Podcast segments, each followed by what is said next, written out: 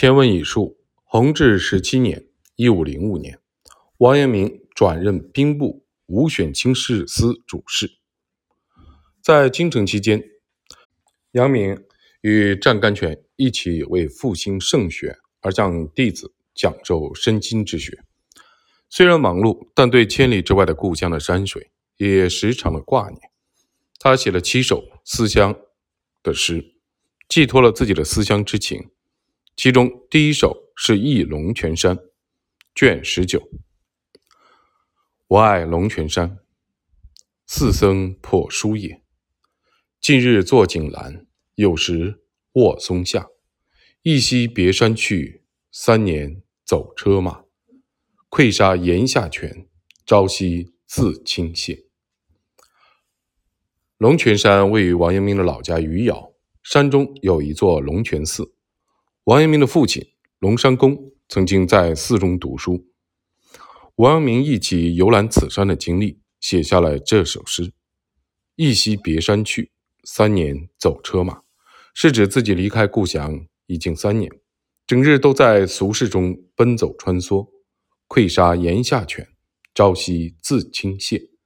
的意思是自己整日处于俗世中，内心已经被浸染。而从龙泉山岩石上流下的泉水依旧清冽，跟泉水比起来，自己真是羞愧万分。在第二首《忆朱棣》的诗中，王阳明吐露了自己思念龙泉山、厌弃俗世、希望早日服以隐遁的心情。久别龙山云，时梦龙山雨。拿来枕单凉。朱棣在何许？中年走风尘，何似山中住？百岁如转蓬，佛衣从此去。王阳明的家乡有一个叫鉴湖的湖泊，唐代的诗人贺知章曾在此隐居。王阳明在另一首题为《忆鉴湖友》的诗中，表达了自己对鉴湖的思念之情。同时，希望自己能够抛却尘世，出世隐居。常见人来说，汴州美独有。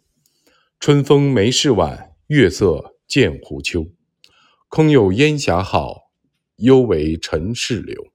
自今当勇往，先与报江鸥。生出如此心境的王阳明，自然也会思念自己曾经的养生之所——杭州西湖。在一首题为《寄西湖友》的诗中，王阳明表达了自己希望回到西湖旧居的心情。余有西湖梦，西湖忆梦雨。三年成阔别，尽是竟何如？况有朱弦在，他时终不如。但恐吾归日，君还宣面居。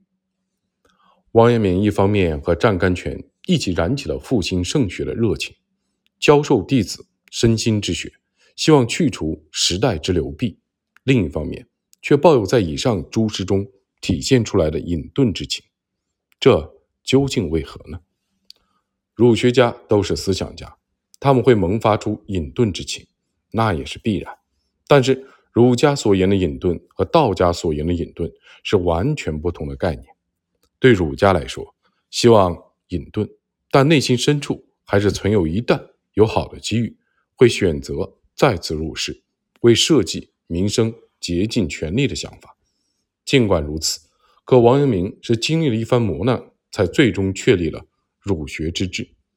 这么快又萌发了隐遁之情，这确实让人难以理解。当时提倡训诂的朱子学风风靡于世，王阳明提倡身心之学，结果被人。误以为是借异端之学为自己博取声名，这会不会是他萌发隐遁之心的动机呢？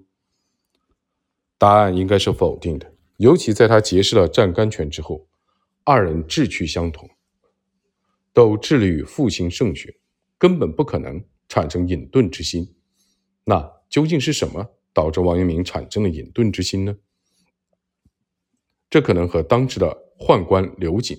祸乱朝政有关，在下一章中，我们将就此进行详细的介绍。